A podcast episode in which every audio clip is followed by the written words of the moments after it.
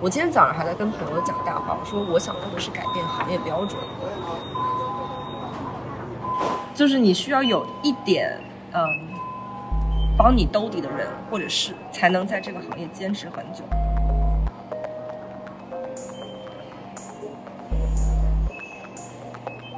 上起艺术 SQA 电台从深圳出发，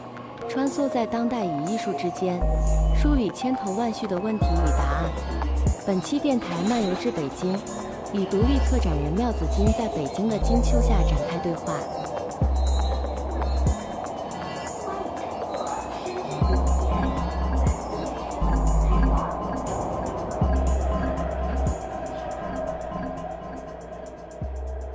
我们上起在南方，那么有不同的年轻人也非常感兴趣我们的工作，所以我们也希望把廖子金的一些工作和他的一些方向介绍到我们南方的一些年轻的朋友里面来。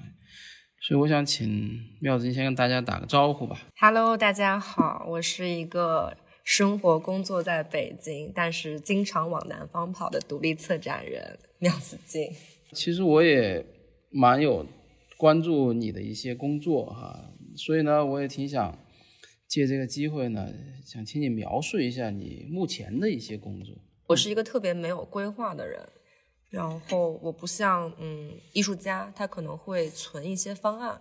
就比如说有了展览机会的时候，他有一些呃未成型的或者做到一半的东西，如果有合适的议题，然后空间可以随时拿出来发展的比较成型完整，我可能。就是我选择做独立策展人，恰恰是因为每次邀约我的机构也好，画廊也好，它的性质、位置，他们自己的使命都不太一样。就是我真的很难用文字描述清楚我们想干嘛，是因为到了今年我的工作的一个方向，我也想就是通过比较感性的、直觉的，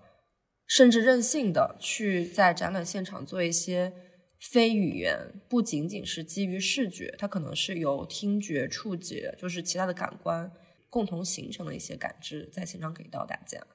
然后，所以也会有一些，就是比如像陈轴的实验剧，呃，实验剧场，然后包括可能你们之前采访过的陶辉的两组影像，然后简单说就是金木水火土都在里面了，就是你看到可能就会知道我在说什么。嗯，然后可能呃十月份会在十月底或者十一月中吧，在那个北京西边的一个就是，呃，他们家族是做那个德系汽车经销的，就 Better Life 园区里面有一个他们结合自己的办公室空间、办公环境，然后通过建筑师改造成一个非盈利机构。所以这个对我来说特别有趣的是，它首先是在一个汽车产业园的园区里面，然后在这个。呃，空间里面它既有职场，就是办公环境，然后他每天上班的员工在里面，他是我们第一批观众，然后又有所谓的当代艺术进入，它不是一个白盒子状态。我特别喜欢在这样的空间里工作，然后每次这个空间本身它提供的语境，就是我第一层给我渲染的第一层呃工作的环境，然后这是特别真实的东西，它不像可能，当然我觉得很多机构策展人很幸运了，能在一个好的美术馆里面生根。就是深度耕耘，但是我好像可能我这个年纪还还想再试一试。我真的很希望好的、坏的、成熟的、不成熟的机构邀请我一起去试试看能做什么。所以还有一个就是，我想，对啊，就像你说的，你对在中国，你我也知道你在上海，在南方，在不同的地方，你有不一样的工作和面对不一样的艺术家们和委托方们。所以我也想请你再聊一聊你在中国不同城市的一些工作，以及地域不同而带来的一些工作方法上的一些不一样。北京我都觉得很惭愧，这两年就是我离开了一份全职工作，就是我从泰康空间离开之后，当然他们现在也变成泰康美术馆了。我有很多非常非常可以自己支配的时间，那我做的第一件事情可能就是不断的去南方拜访艺术家的工作室。然后可能是不带目的，就是你没有机构身份之后，我觉得好处是，呃，当然我少了机构背书也是会比较困难，但是没有的话，大家都觉得至少我可以代表我自己的判断、审美、趣味、研究方向，然后很自由的去拜访他们，即使你没有一个非常成型的展览邀约。然后我觉得去他们工作室最好的一点就是，也是可以看到他们很多未成型的东西。你们有机会可以一起去发展一个，甚至一起开启一个全新的系列，然后这是很珍贵的。上海其实工作室很集中啦，松江那边是一大一大群人，然后有些人可能，呃，要平衡生活跟工作嘛，那可能在城里面，就是把自己的就是住处就是变成工作室，尤其是不需要就是做工厂型制作或者画画的，那可能他的电脑台就是他的工作室全部。嗯，南方其实 到了深圳、广州那边，我我很惭愧，就是拜访工作室特别少，都是在外面喝酒。大家好像很喜欢在外面聚会、谈事情，就是生活比工作更重要一些。嗯，这还是南方的一个特点，就是生活是创作里面非常重要的一环。对，但可能有时候你走路的时候也在想方案，然后吃饭的时候、喝酒的时候突然想到个什么，就会变成方案本身。在不同的地域的这种工作，所以对你而言，你的方法也会随之有一些嗯不一样的应对，对吗？就是我没有特别固定的工作方法，甚至没有很就是就是写在 CV 简介里面的就是自己的研究方向。虽然我也有，如果你让我说，比如说机构批判，或者是就是对于呃新媒介的实验，但是这个我觉得太虚假了。就是什么是新，什么是旧，这个完全无法定义。但是，呃，我可能更喜欢的，真的是就是在我这个年纪，是跟艺术家一起发展个案。就是我觉得，就是可能我这个在说大话，但是如果你能把一个人研究明白，他，嗯，只要这个个案它是足够丰富的，你就可以去研究一代人，甚至他上下两代人都可以一起顺带着研究。那还有啊，就是我们想说，对于今天我们的这个世界。是面对一个特别高速的一个变化，嗯，那么你也如何看待艺术在其中的这个更新迭代，以及在中国的一种特殊性呢？因为我知道你在国外有生活和念书的一个经历嘛，所以你可能会用不同的这种角度去去观察。对，我觉得我我是大概一五年底一六年。就是一五年底吧，从伦敦回来，我在那边完成了我本科、研究生，就是整个五年，就是对于英英制学制来讲，应该是最长的。我自认为我就是学习比较勤奋，理论的、实践的，但是我觉得我学了那一套东西回国之后，首先是不适用，因为国外的机构跟国内机构它不一样，它都它它不是一件东西。在这种情况下，我觉得我回国首先是让自己本土化。嗯，就就了解中国的生态可能是什么？哎，我这么说其实挺社死。就是我刚回国的时候，即使大家都在说中文，我会不明白他们是什么意思。嗯，就是它就是语言背后的意思，或者是两行话之间的意思，我读不出来。因为其实，在国外，我觉得我是比较直接的，大家很直接的聊你研究兴趣是什么，你这件事情想怎么做，就没有那种特别。就中国式的弯弯绕的东西，然后这我觉得这是一个中国的很特殊的地方。然后另外你说世界格局变化那么大，我觉得其实艺术是最难撼动这个社会世界格局走向的一个东西。它有时候可能也是很容易失效的。就你想去年那个状态，嗯，就是你就是你你做任何，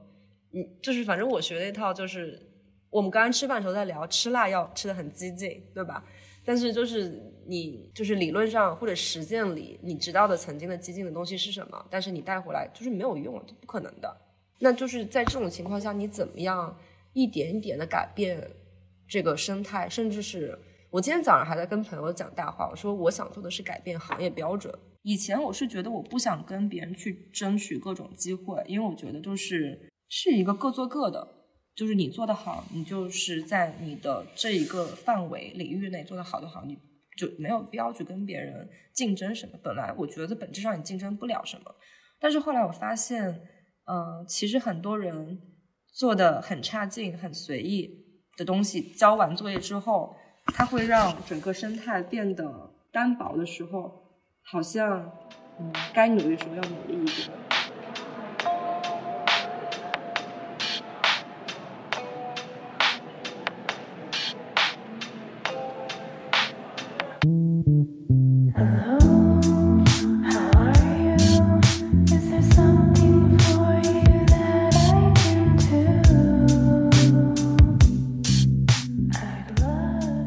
比如说我们在今天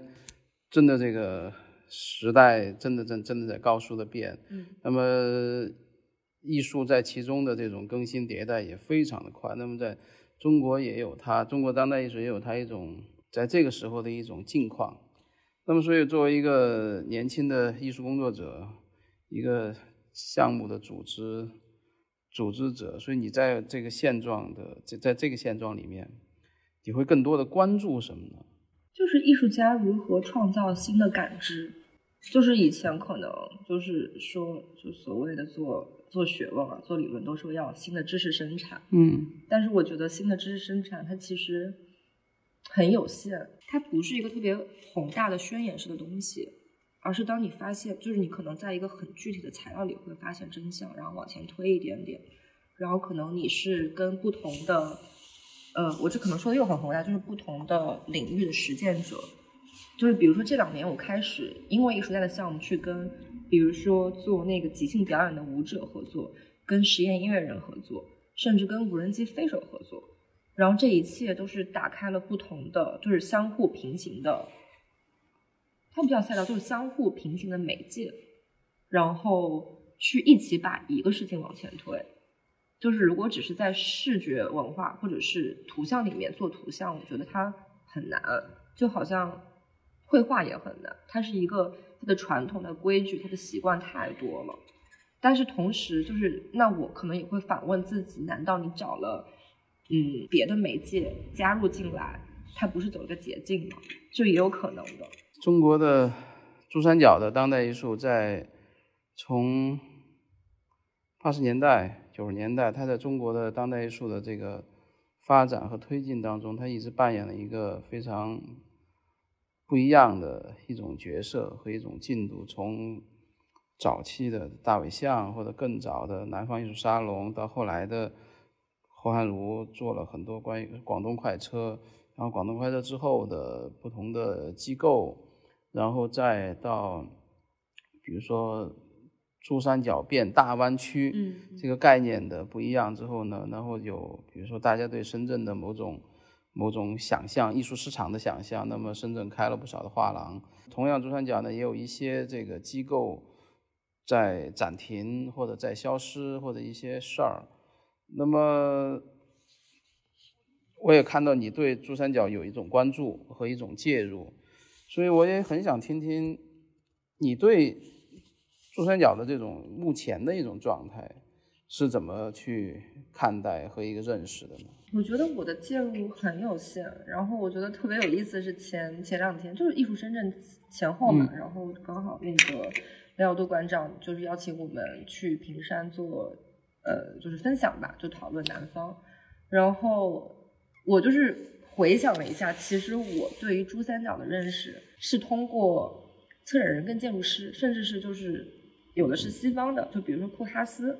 两千年初《Great Leap Forward》就是那本书，嗯我是通过那个呃了解，就是珠三角的，就是所有大师自己时间线，然后它的艺术形态，然后它城市规划怎么样。就是你能想象一个年轻的中国的策展人是通过一个西方的一本我觉得做的很好的出版物嗯去了解珠三角。另外一个是前两年刚好也有机会跟侯汉儒老师做一个嗯对谈嘛，我做主持，然后那个时候侯老师送我一本他的展览的书，应该叫《自治区》。嗯然后里面也有就是在你们工作室就是张贴的那张很重要的地图，嗯我去了解它的那种来龙去脉。那在当下，我确实也是这两年去来大湾区来的蛮频繁的。一个是可能是因为我跟那个艺术家林耀杰的合作比较多，我作为演员帮他呃拍片子做作品吧，就是我我出演他的比较重要的艺术家的故事那部作品，所以有机会经常来这边旅行。那旅行的就是顺便就是很 chill 嘛，那你就会就是呃顺便看一下深圳、广州。其实广州都嗯、没有前两年那么活跃，我觉得反而是深圳这边就是顺路过来，那画廊出来的好多。比如说蛇口这边有，然后红树林那边有嘛，还有哪里？呃，美城就是 OCAT，、就是创意园，对对对，创意园里面有、有很多。我会觉得，其实我内心的感觉是，嗯，这些画廊主会非常呃善意的就是跟我说啊，如果你遇到就是比较值得推荐的艺术家，我们可以一起合作项目。但是我又不知道该怎么样推荐，是因为好像，但是我其实市场经验没那么丰富，但是好像北京、上海的画廊，它的那个梯队已经拉得很开了，就是最好的画廊，我们都知道的，在中国有收入，就比如说 Listen 或者 House and Wells，在深圳，呃，在香港或者在比如说，嗯，布罗德这边都有它的展厅吧，不论它是 showroom 还是说一个做。很好规格的展览的空间，那嗯，年轻的画廊，我是可以说名字的吧，无所谓。比如说我合作比较多的，呃，上海美鼎我呃会合作，然后呃，Gary Funk 他其实也是很新兴的一个嗯年轻的画廊，在上海。然后北京可能我最早跟空白会合作，然后后来新空间这两年会合作，就是它其实就不同类型的画廊，北京、上海已经有很多了。那在这种情况下。深圳应该怎么样？就是策划，就是他们的 program，他们怎么样做他们的艺术家？我觉得他年度计划应该怎么做，或者是三五年，就是它的定位是什么？它是跟其他的画廊去竞争吗？还是它怎么样去开发自己的，就是有自己特色的艺术家群体矩阵？这个是，就是比如说。嗯，我也可以，就是我真的很真心的说，就比如说我就是来做个项目，我不管你们将来就这个艺术家在你们整个工作序列也怎么样，我可以做没有问题。然后我甚至可以就是开发一个模式，是跟别的就是北京、上海的画廊合作也没有问题，就是母画廊分账嘛。但是做这样的商业行为对我来说没有太大的吸引力，就是我真的是希望我推荐的，就是我跟你们一起合作的艺术家，也对于你们本身的画廊是有贡献的，是在你们的。就脉络里面的，就要不然很零散呀，就好像就是我不知道这样讲好不好，就是我也希望我合作的画廊像机构一样，就是他们有自己的年度规划，有很长远的规划，就这样他们做的个展，不论是就是艺术家的个案还是群展，它不会在它的年鉴里消失。当然，这个生态其实除了画廊，还有不一样的生态机构，还有美术馆，还有一些。独立的艺术家们，他们的工作室或者他们有不同不同样貌的一种一种表达自己的方式。综合的来看，南方，我其实并不想反复的提及同一个机构，但是我觉得平山做的蛮好的，因为就是，呃，我觉得通过他们做那个个案系列，做了六七个吧，一期做了六个人，那我可以了解深圳，就是特别是像候鸟或者是就是定居到深圳的，甚至本身就没有就是。原本不是深圳人的艺术家，他们是怎么在深圳开始自己的一个新的篇章，或者甚至扎根，然后成为这个网络里面的一员？然后其实也没有所谓的本土深圳艺术家队嘛，可能广州有，北京有，上海有，但是深圳本来就是个移民城市。其他的机构，早年二一年，我不是跟冯博伟老师，他作为主策展人，找了十位呃呃年轻的策展人联合策划那个 O C O C A T 双年展。我觉得那个也是，嗯，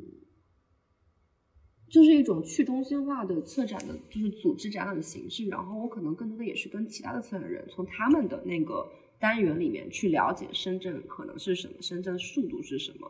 然后某一些在大湾区发展的艺术家是什么。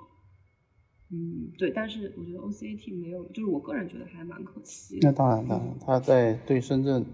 扮演了很重要的一个一个段落的角色，对。对，就跳开深圳的话，当时我觉得 OCAT 西安的那个应该是有西安角，对吧？他们就是其实很关注每一个地域里面的本土生态。这个对于就是比如说常年生活在呃其他城市，比如说我在北京，我可能不能频繁的去深圳或者去西安，但是通过就是网上他们传播的这种持续性的项目，会了解那个地方还有哪些。其实可能如果我不去就看不到的艺术家的实践，这个对于就是我觉得对于全至少国内吧，就是全国的策展人、艺术家网络来说很重要。嗯，所以就是当时我，哎，应该是今年我不是跟冯老师又一起合作那个在银川 MOCA 合作那个风滚草那个项目吗？我觉得这个就是，嗯，我觉得一个机构它的嗯功能使命就是，当我需要的时候，我可以把把它当做一个。呃，文献库去使用、去调度，我可以在那里面做一个宝藏，去挖掘出来一些可能会相关，但是我当时没有机会去拜访的一些事情。嗯，但是如果说没有这样的呃公共性的或者是学有学术使命的机构的话，我们的工作又从何谈起呢？你让我现在直接去西安或者直接去深圳，那我该怎么开始我的？就是我是从零开始。我我觉得我们需要做的一件就是共同建立这个生态，或者是所谓的当代艺术基建基础建设，是我们在不同的地方，就是其实也是一种去中心化工作方式，把不同的地方做一一点点自己的贡贡献，然后这个资源是共享的，我们的研究成果是共享的，就是而不是各自把它封闭起来，就是占有某一个山头。我我不想做这样的工作。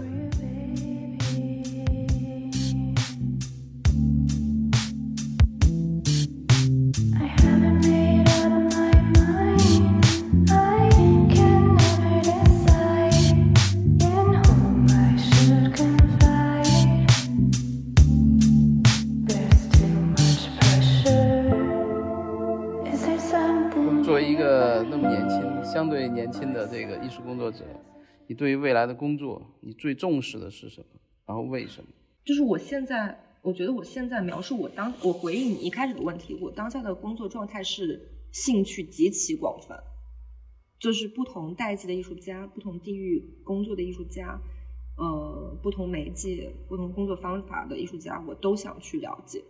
嗯，但是未来我希望我能找到一个自己可以长期发展的。研究方向，把它做得很深很深很深，但是现在我不敢说我找不到了，所以我还是需要通过不断的去实践，跟不同的艺术家也好，机构、画廊合作，去重新认知自己吧。就是如果我不能把自己理清楚，我怎么跟别人一起共同工作呢？这说的太模糊了吗？对，所所以所以你重视在这未来工作里面，你你自己的一个深度跟厚度吧？对。就是我觉得啊，说再说一句大话是，如果有生之年能做一个进入，嗯，艺术史不敢说吧，就是策展史、展览史的展览，我觉得就够了。另一个问题啊，就对于艺术行业以外，嗯嗯，你更感兴趣或者希望发生碰撞的会是什么？艺术行业以外，一个是我我当然是因为呃前两年做艺术项目，我自己开始玩无人机了。就是我真的会买大疆，然后或者是就是跟一群飞手去，就是做那个自组就 DIY 的那种。嗯，就是其实大家总说以为我去上海搬去上海是为了接活或者下海了，但其实 下海对。但是最吸引我的是跟一群不是艺术行业的人，嗯，去飞飞机。就比如他们有一个愿望是去敬老院、老人院去飞这种巨快自制的无人机，然后或者去公园或者是废弃的工厂就去玩穿越，这是一个极限运动。这个是我，就是我希望我能像一个理科男一样精通这个技术，因为无人机它带给我的是图像生产全新的视觉，嗯，就跟我的本职工作很有关系。嗯，大家都说啊，游戏、新媒体什么的，但是我觉得你自己不上手做一些实践，你根本没有资格去讨论什么是新的视觉感知吧，或者它跟你的身体的，就是你在哪，就是时空的感知，呃，就是它。在更新你作为一个人哦，然后其他的，比如说我自己其实会疯狂刷抖音，就很多人可能就是就是所谓的有文化有知识的人都会说自己啊看不上抖音这种就是短视频传播媒介什么，但是我就是会呃公开的承认我很喜欢看抖音，然后包括其实它里面有一些商业逻辑也很有意思，比如说。呃，以前可能在传统媒体里面，就是四大传统媒体里面，可能你会把明星当做一个你的意见领袖，但现在已经是那个 influencer，就是那种这叫什么，就叫主播之类的，他变成像你的朋友一样给你推荐东西种草，然后这个你就是对于你认知互联网平台下的亲密关系，就是也是就很有意思，然后你所有的关系都是可以被运营的、被制造的。然后你不觉得这个跟当代艺术的逻辑也很像吗？所以那个那叫什么 MCN 是吧？就是这种机构的，比如说他们的运营者，我很想认识。然后在不同粉丝量的博主，我也想认识。就不是说就是可能你几万粉丝或者上千万粉丝的人，我都想知道他们是怎么生活、工作，一天是怎么样的。就是他们是如何被培训，然后怎么样通过自己每天的直播的实践，不论是带货还是跟别人陪聊的这种实践里面。去发展一套自己的理论，他们的工作逻辑是什么？我很想了解。还有什么别的行业？然后比如说医美行业，我想了解，就介于医学跟美的事业之间的东西，我我所有的都想了解。还有，什么东西？真的就是所有只要看上去不是当代艺术的，我我都想。就包括我本科，其实我以前不是上过美院的考前班嘛，就学素描色彩。我其实是想学女装的。嗯，哦，真的就是我高中当别人都在看那个什么漫画的时候，我在看的时尚杂志。但是后来我就发现，其实我就是对于自己去做衣服、打扮上不感兴趣，我还是更喜欢观念上去，呃，知道就什么，就是当下流行什么，什么又回来了，然后你怎么样通过写作或者是 branding 吧，就是品牌运营去制造一些产品、服务、梦想，所以就所以就没有入就是时尚这个行吧。但是我又觉得说，你看我本科念的是创意广告战略。就是品牌策略这种东西吧，然后研究生又就是很幸运的，就是进入了就是高斯米斯念策展，然后我觉得这一切它都是相通的，就是可能关于人性的洞察，或者是你就是你要提高你的某种感知世界的敏锐度，你捕捉一些细微的东西，要把它放大。我倒对你刚才回答的问题，我我倒激发了我的另一个感受，其实可能可能就是艺术在今天的人们的生活里面，已经渗透到各种各样的领域，嗯而且的艺术的某种方法或者某种价值观，它对它跟医学科学，跟我们现代城市的这种这种建设构建，它远比以前或者三十年前、四十年前美术，嗯或者说我们的这种这种实用的美术，它要渗透的更多。特别你像今天的我们的互联网里面，跟所有的艺术相关的或者当代艺术的一种理念，它已经浸泡到更多更广阔的一个一个生活世界里面去了。所以呢，其实有时候有点分不清楚了，有点。但是，这种也我觉得可能也是一种现代文明生活的一种交织的一种不一样，就是更更新的可能吧。对，就包括咱们刚才开车的时候，我还开玩笑，就是为什么不想坐法拉利，我更喜欢坐我艺术家朋友的那个特斯拉，是因为它那个屏幕它展示的就是虚拟的这个实时转播这个路况。然后有时候可能看到比较差的特斯拉的模型，就是可能在路上，还真的是在深圳就看到，可能小汽车在它的屏幕上，小汽车被大牌吞进去了。但是现实生活不是这样的。那我感兴趣就是断法或者是技术为什么会出错？它它跟人眼跟机器之眼，它的它什么时候它是不同步的？就这是就是像你说的，可能就是技术或者其他学科已经就是以以艺术的方式渗透到我们的日常生活当中。然后，但是可能司机就是比如说我打滴滴，司机绝对不会关心这个破问题，对吧？就只有搞艺术这堆人会会对这种事儿感兴趣，嗯。然后比如说各各种大厂的研发部，我会对他们感兴趣，就是他真正是在推动这个社会技术发展的地方。你可能觉得他们是在后台，但是我比起就是平行于艺术家工作室，我更我也想拜访这些人。他不一定得是个 CEO，对对吧？对对，他们的某种创造，其实某种生产，其实跟艺术家的某种生产其实是是一样的。嗯，对对，今天人们的生活的改变和对我们的这个社会的一种新的构成来讲，嗯嗯。它有一种跟艺术家完全不一样的一种一一一种生产。对，就好像咱们刚刚去红灯看那个展览，我感兴趣的就是那种呃行为表演吧的纪录片。我会好奇这个艺术家为什么有资格进入监狱拍摄，为什么可以去呃那是医院的候诊室拍摄？嗯我觉得是就是我对于是什么让这件事情发生的更感兴趣，相较于就是展览或者作品作为一个结果。那其实中国也有艺术家或者摄影师，他去什么疯人院，他去那儿待，他去那儿拍摄，他在那儿待很久，他要去记录，对，记录他们的某种状态和这种不一样的人的一种面貌什么的。创作者们他对不熟悉领域的一种介入，同时要避免自己的猎奇目光吧。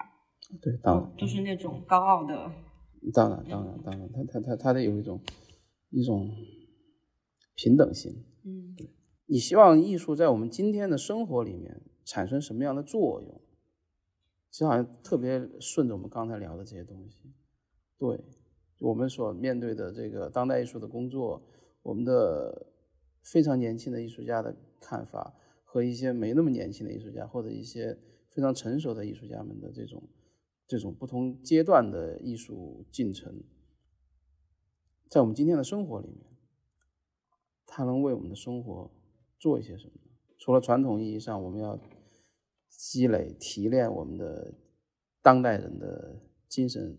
世界。我希望大家看到一个作品、一个项目、一个展览项目的时候，就是不要妥协于生活的现状吧。我觉得这是艺术能做的事情。哇，这话讲的真好哎！或者换句话说，是尽量少的去讨好别人吧。嗯，就是因为在现实生活中已经有太多无能为力、不能自主自控的事情。那我觉得艺术是我唯一可以把握的一点点事情，嗯，我可以选择不跟那百分之九十人合作嘛，就即使有一天我会完全被吞没或者消失，但是我不会后悔这个事情。其实这是可能选择艺术这个工作的一种一种初始的原因嘛，就跟当年那么多艺术家在年轻的时候要跟自己的单位决裂，要跟某种。某种团体、某种大气候决裂，他们要去找一种更自由的一种状态，或者更让自己精神上伸展的更开的一种状态。嗯，而且其实我的工作习惯，比如说我需要艺术家的作品集，不论是跟商业画廊要，还是跟他们自己要，就会就是要不带价格的。我不想让市场价格判，就是影响我的判断。嗯，就其实我我如果想也可以了解，就随口问一下，哎，你这个多少钱那个的。但是对于我来说，最多我需要知道是，比如说 展览我怎么控制展览预算，然后一件作品制作费、委任费、艺术家费是多少。但是它就是在我的展览之后，它进入市场或者它已经在市场里面流通，它到底值多少钱我不关心。哦，我觉得有的时候有一些策展人他需要做这样的判断。他跟哪些一类的艺术家合作，他会更容易一点。但是我我不太想了解，就包括系数这个东西，我到现在都算不明白。但是我大概知道是什么，但是我就是不是这么思考作品的。在这个阶段，你的工作可能是得这个样子。嗯。而且其实我发现，可能跟你有一那么一点儿，就是认真交流之后，我觉得其实你在你的这种呃组织工作里面。只有非常强烈的你的个人的创造性在这里面，对，就我我我我发现了这一点，就这个组织工作并不是那么多的那种，就是让一件事儿呈现和完成，或者说让一些艺术家光芒更更有意思，但是我还是能很容易的看到你的某种。你你自己的一种一种创造性融入到这种组织工作里面。对，我喜欢跟艺术家一起工作，就我可能有点像，就想跟他们一起打磨，但是我又不希望自己跳到特别前面去，呃，宣称这个事情因为我变得不一样，嗯，就是就是像你说的融融入进去，然后我只要我自己知道就好了。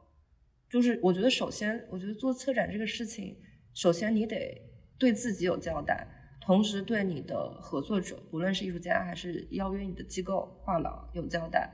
然后就是我肯定不想当那种明星策展人嘛。所以，作为一个年轻的策展人，你有什么话想跟我们的这些从上起艺术这样一个小机构作为平台而扩散出去的那些朋友们分享几句呢？不用特别正能量吧。当然，当然，当然，嗯，按你的方法，就是我觉得，啊，这个社会资源分配本来就是不平等的，然后艺术行业更加不平等，就是所以，如果你就是因为看了一些展览，觉得做艺术是一个特别光鲜亮丽、特别美好的事情，我会劝退你。哦，就是你需要有一点，嗯，帮你兜底的人，或者是或者。才能在这个行业坚持很久，就是不论来自你自己还是来自别人，就是如果没有这个，可能别的行业会相对轻松、公平、容易一点。